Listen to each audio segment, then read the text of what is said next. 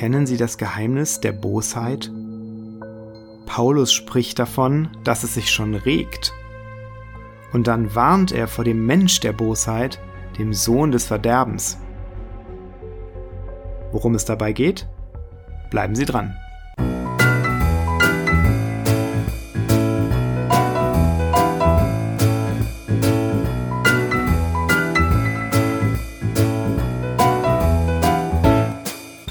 Hier ist Bibel Plus, der Podcast rund um die Heilige Schrift und den christlichen Glauben. Und heute wollen wir uns den zweiten Thessalonicher Brief anschauen. Zu Beginn müssen wir uns aber zunächst einmal Gedanken über den Verfasser machen. Zu Beginn des Briefes richten Paulus und Silvanus und Timotheus ihre Grüße aus, wie im ersten Brief auch. Trotzdem wird die Echtheit des zweiten Briefes von vielen Theologen bestritten.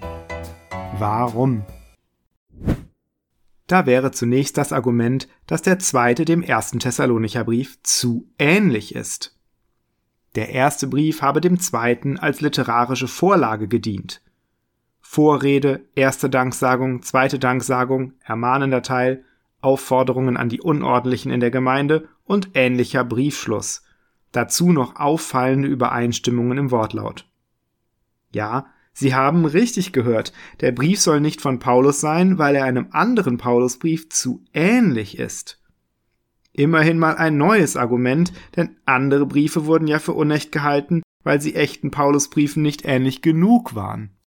Der Schweizer Theologe Godet bemerkt hierzu zu Recht, Sobald die Kritik zwischen zwei paulinischen Schriften eine gewisse Analogie findet, macht sie sich dies zunutze und sieht in der einen nur eine Nachahmung durch einen Betrüger. Begegnet sie aber einer Verschiedenheit, sieht sie darin einen Widerspruch. Daraus würde folgen, dass der echte Paulus nur einen einzigen Brief hätte schreiben können. Hätte er noch einen zweiten geschrieben, könnte dieser entweder den ersten wiederholen oder von ihm verschieden sein. Beides aber würde ihn verdächtig machen. Entscheiden Sie selbst, wie überzeugend eine solche Kritik ist. Neben den sprachlichen Ähnlichkeiten gibt es aber auch inhaltliche Gründe, die gegen eine Verfasserschaft des Paulus sprechen sollen. Das Hauptproblem sehen die Kritiker in der unterschiedlichen Behandlung der Wiederkunft Jesu und der Endzeit. Paulus redet im ersten Thessalonicher Brief davon, dass wir, die wir leben und übrig bleiben, den Toten nicht zuvorkommen werden. Diese Naherwartung, also die Annahme, dass Jesus jeden Moment wiederkommen könne, sei typisch für Paulus. Im zweiten Thessalonicher Brief werde dagegen ein anderer Ablauf geschildert. Jetzt müsse erst ein Mensch der Bosheit erscheinen. Die Kritiker spekulieren jetzt, dass die Gemeinde nach dem Tod des Paulus verwirrt gewesen sei, weil sie ja wie Paulus mit der Wiederkunft Jesu noch zu dessen Lebzeiten gerechnet hätte. So sei die Vermutung entstanden, der Tag des Herrn sei schon da. Diese Vermutung habe dann der unbekannte Verfasser mit dem zweiten Thessalonicher Brief korrigieren wollen.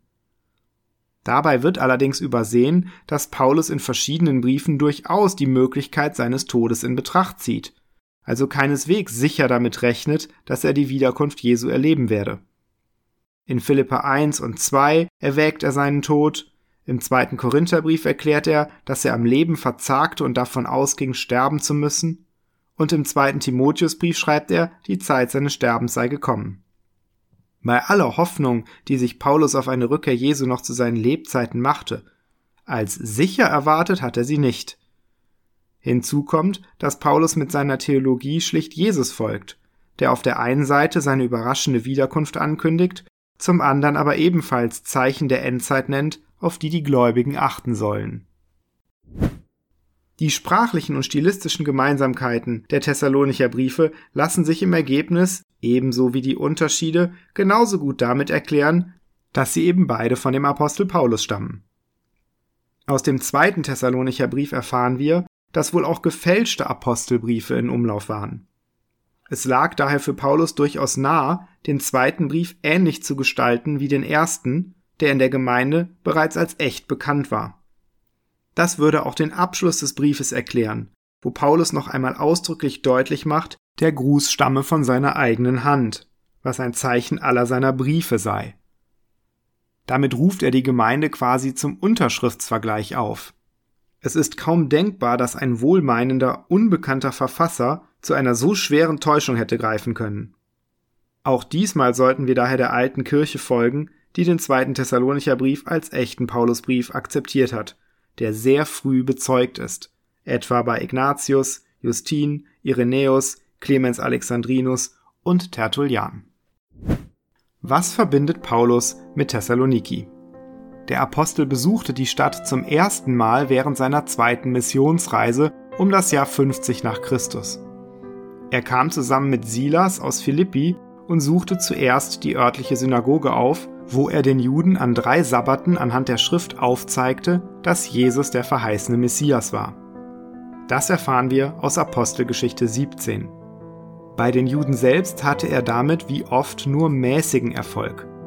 Dafür schlossen sich ihm eine große Menge gottesfürchtiger Griechen und nicht wenige von den angesehensten Frauen an, wie Lukas notiert. Diese junge Gemeinde stand dabei von Anfang an unter Druck. Einige Juden waren offenbar erbost über die religiöse Konkurrenz und zettelten mit Hilfe einiger übler Männer aus dem Pöbel, wie es Luther so drastisch formuliert, einen Aufstand an.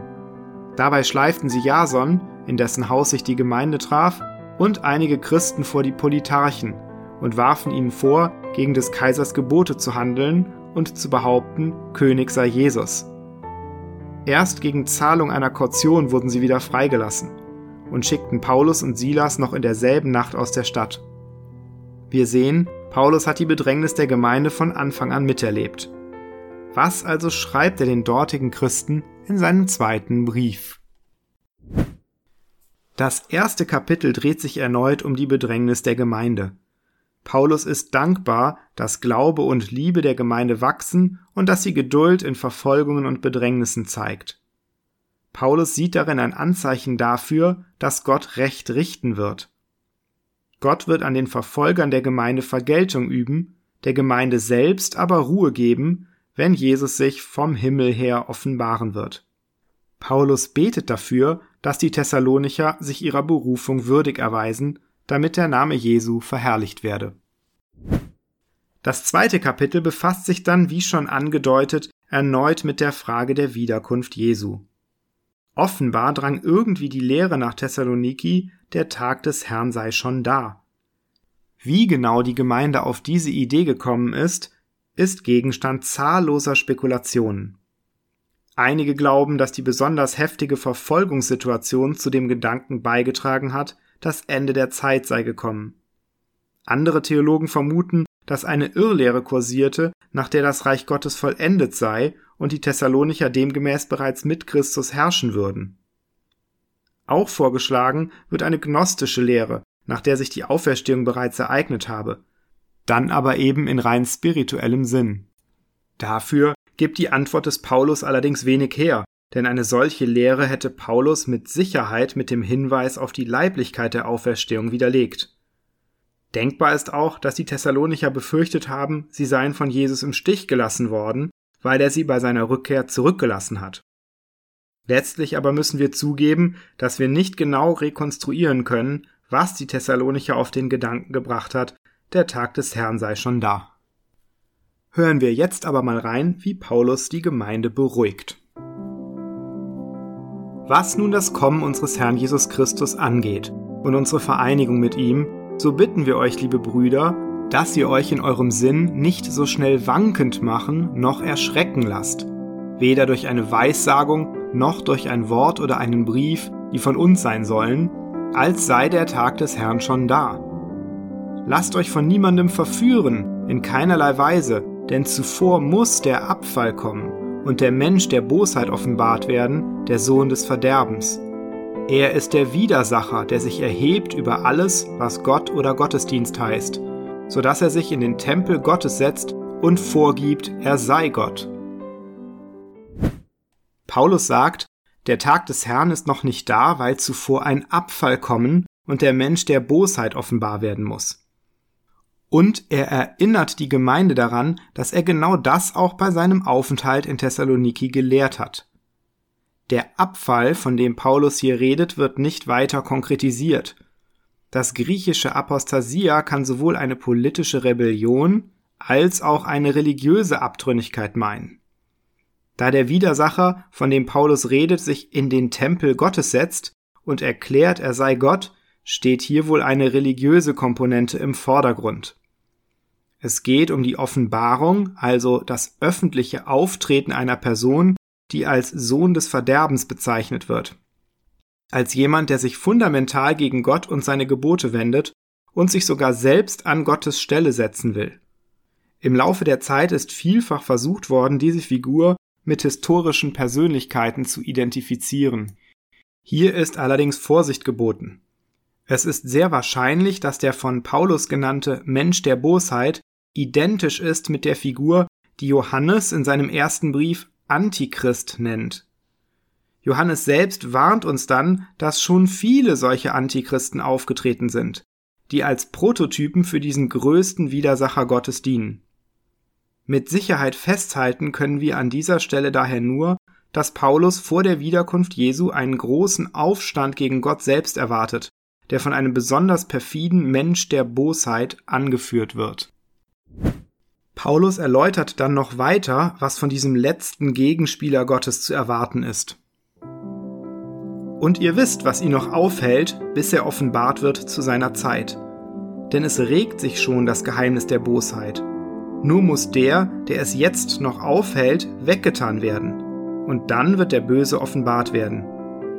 Ihn wird der Herr Jesus umbringen mit dem Hauch seines Mundes und wird ihm ein Ende machen durch seine Erscheinung, wenn er kommt. Der Böse aber wird in der Macht des Satans auftreten mit großer Kraft und lügenhaften Zeichen und Wundern und mit jeglicher Verführung zur Ungerechtigkeit bei denen, die verloren werden, weil sie die Liebe zur Wahrheit nicht angenommen haben, dass sie gerettet würden. Paulus legt Wert auf die Tatsache, dass der Mensch der Bosheit von der Macht des Satans gesteuert wird. Das ist ein Hinweis auf die dämonischen und teuflischen Mächte, die Paulus etwa im Epheserbrief als die Herren der Welt charakterisiert, die in der Finsternis herrschen. Aufgeklärten Menschen kommt das heute komisch vor.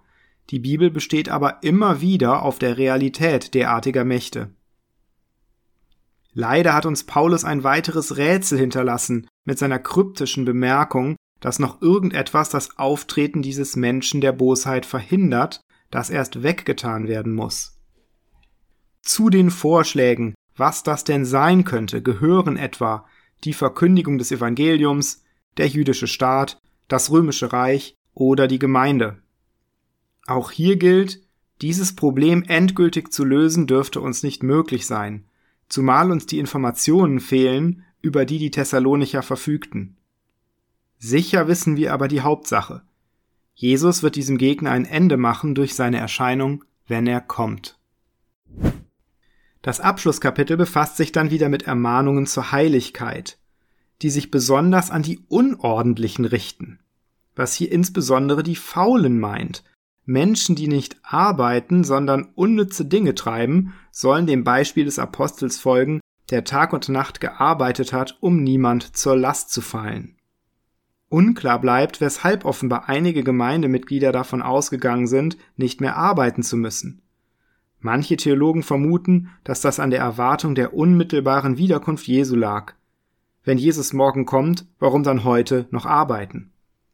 Andere vermuten den Einfluss des römischen Klientelsystems, das untere gesellschaftliche Schichten abhängig machte von reichen Gönnern.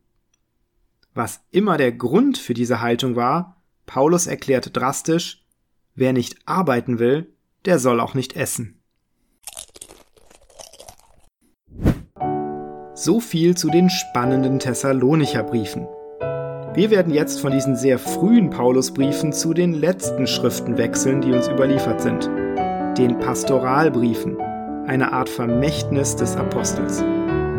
Ich hoffe, wir hören uns wieder hier bei Bibel Plus.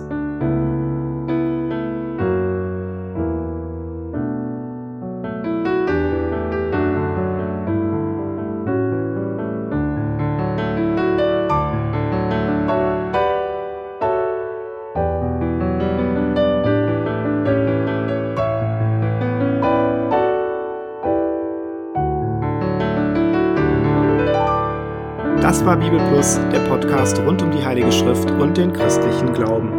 Weitere Informationen und Kontaktmöglichkeiten finden Sie im Internet unter www.bibel.plus.